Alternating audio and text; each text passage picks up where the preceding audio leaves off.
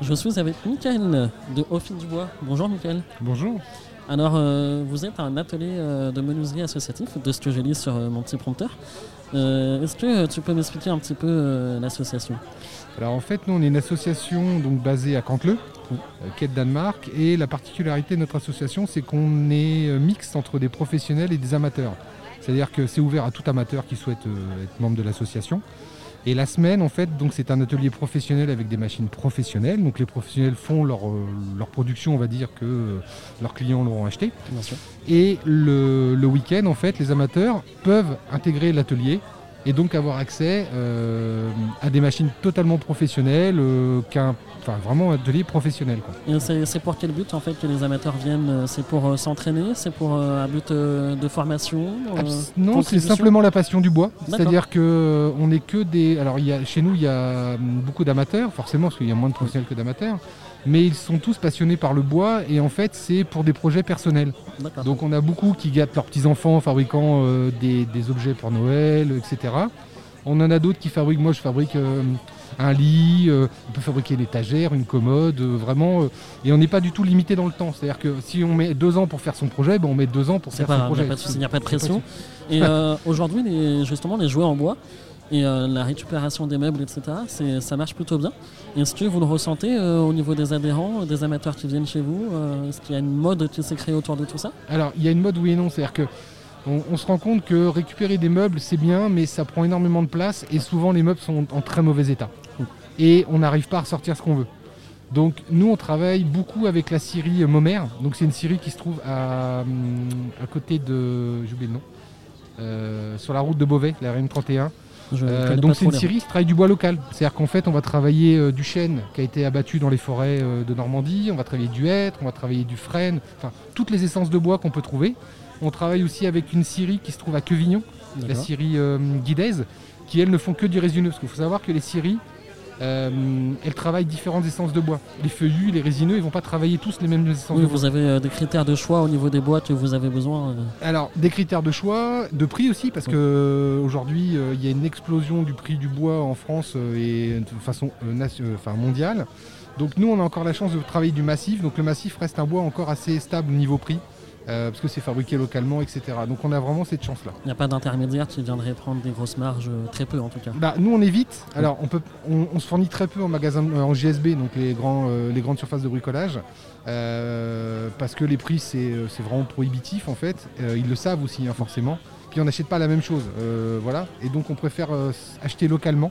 Les prix, c'est moins cher et puis c'est local. Oui, euh, ça participe à une économie solidaire. Euh, c'est ça, exactement, tout à important, C'est aussi le thème de la journée. C'est le thème de la journée, tout à fait. Et euh, comment on peut contribuer à votre association? Est-ce que vous cherchez des bénévoles? Comment on peut vous aider? Mm, Comment ça se passe? Aujourd'hui, nous, on est à peu près 34 membres à l'association. Là, alors là, on vient tout juste d'intégrer des nouveaux locaux. Avant, on était à Darnétal, aujourd'hui, on est à Cantleux.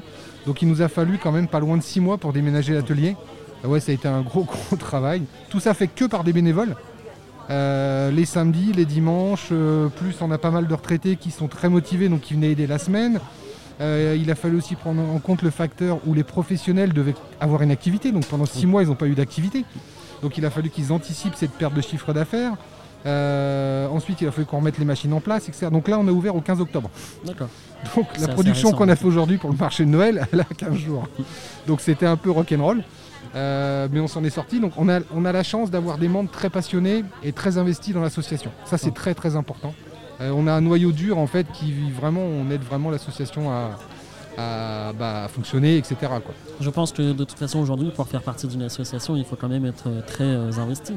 même si c'est une association et qu'on est bénévole, on s'inscrit pour euh, donner de soi et pour l'association. C'est l'intérêt aussi de l'association. Alors c'est vrai que nous on est réunis autour de, l'intérêt du bois, de la passion du bois, euh, mais euh, on fait aussi d'autres, on fait des marchés de Noël pour les associations.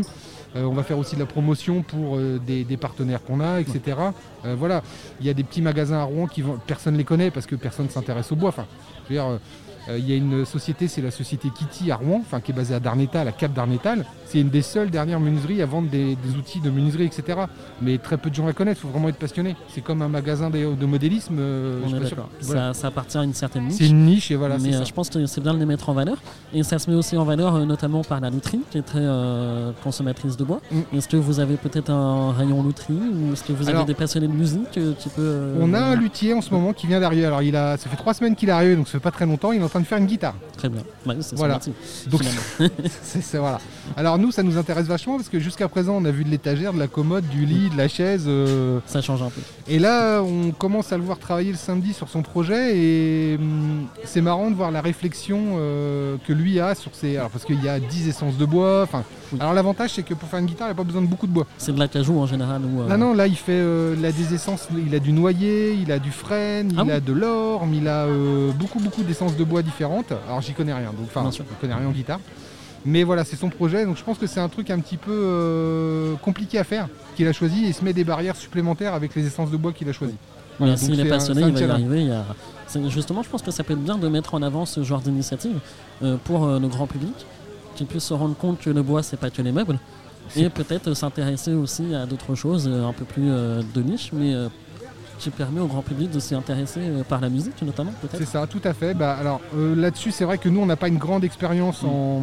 parce que c'est pareil, faire des, outils de, musique qui ne fonctionnent pas. Ah oui, oui, c'est...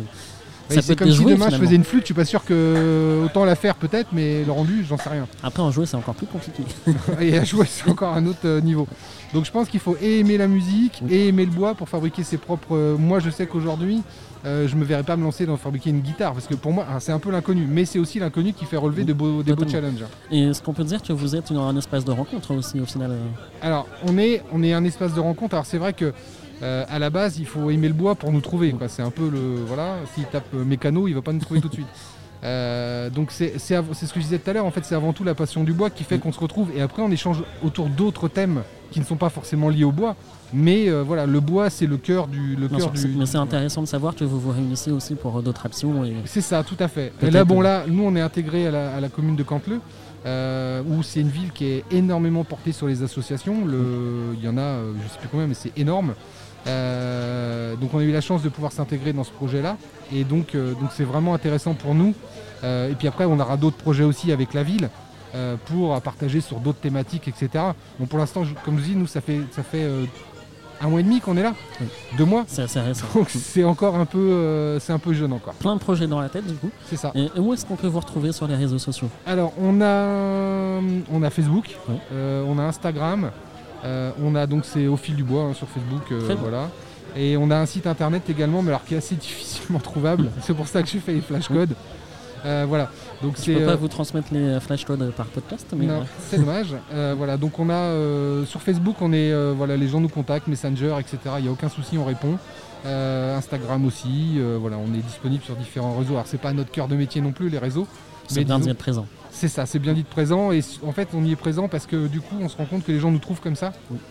du fait de notre activité un petit peu marginale, le bois, voilà. Donc c'est pour ça aussi qu'on se regroupe dessus. Merci beaucoup, Michael. Bah de rien, avec grand plaisir.